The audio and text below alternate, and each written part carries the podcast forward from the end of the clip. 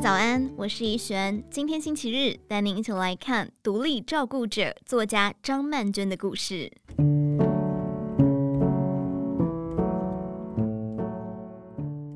七年前，张曼娟第一次把父亲送进急诊室。她表示，当天母亲打电话过来说，父亲没办法走路，也站不起来，血压飙高到送到医院去了。当她赶到急诊室，爸爸仿若交代后事般，说着不要急救，不要插管。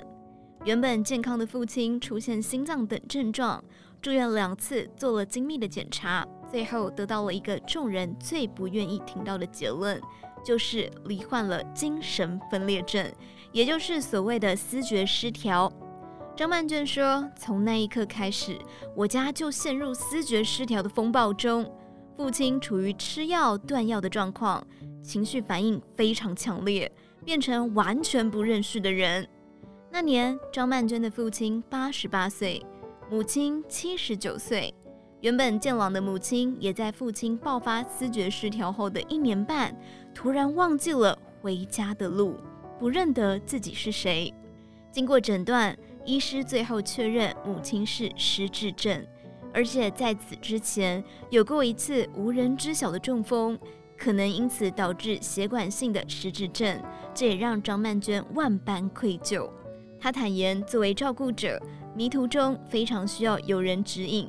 心情也常处在高低起伏的跌宕中。九月，父亲在家摔断左腿，再度进到了急诊室。由于之前已经有右腿骨折的经验，高龄九十五岁的父亲对于能否康复感到质疑，觉得自己恐怕一辈子就要瘫在床上，脾气变得非常暴躁，思觉失调症又犯病，这也让全家人陷入不能睡觉的痛苦深渊里。张曼娟苦笑，她和母亲印尼看护阿尼，甚至因此仇恨睡眠。张妈妈仇恨阿尼为什么可以睡觉，阿妮仇恨张曼娟为什么可以睡，变成了一个恐怖循环。六十一岁的张曼娟虽然生活规律，却因为庞大的压力有三高的问题。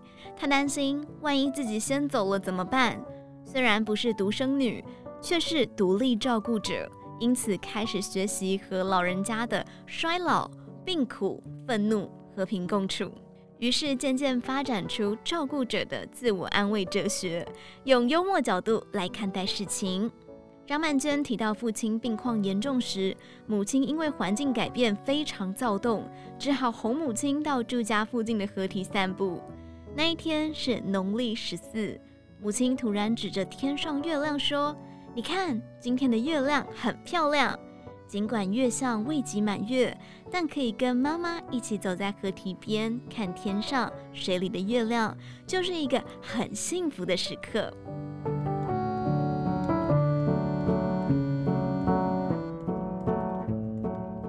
参加启动典礼的这天，张曼娟接受了医师和朋友的建议，把妈妈带到日照中心。她解释。母亲曾经在医院担任护理师多年，喜欢团体生活，乐于服务，在家老嫌冷清，才想着让妈妈到日照中心接触人群。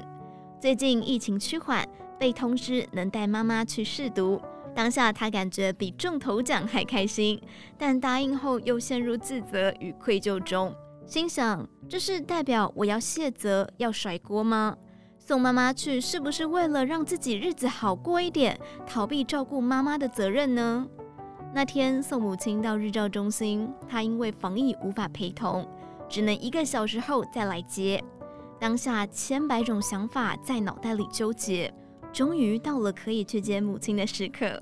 张曼娟竟然像第一天送孩子到幼儿园的家长，提早三分钟在门口等。时间一到就按铃，谁料这一切单率全是白费的。妈妈和社工师说说笑笑的走出来，而且还想再到日照中心上课，她才放下心中的大事。张曼娟说：“这就是照顾者会经历的各种阶段。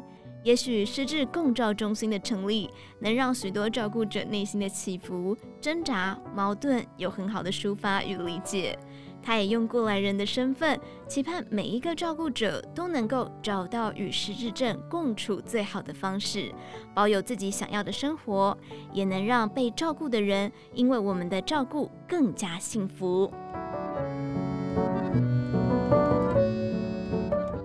以上内容出自于《今周刊》网站，详细内容欢迎参考资讯栏下方的文章连结。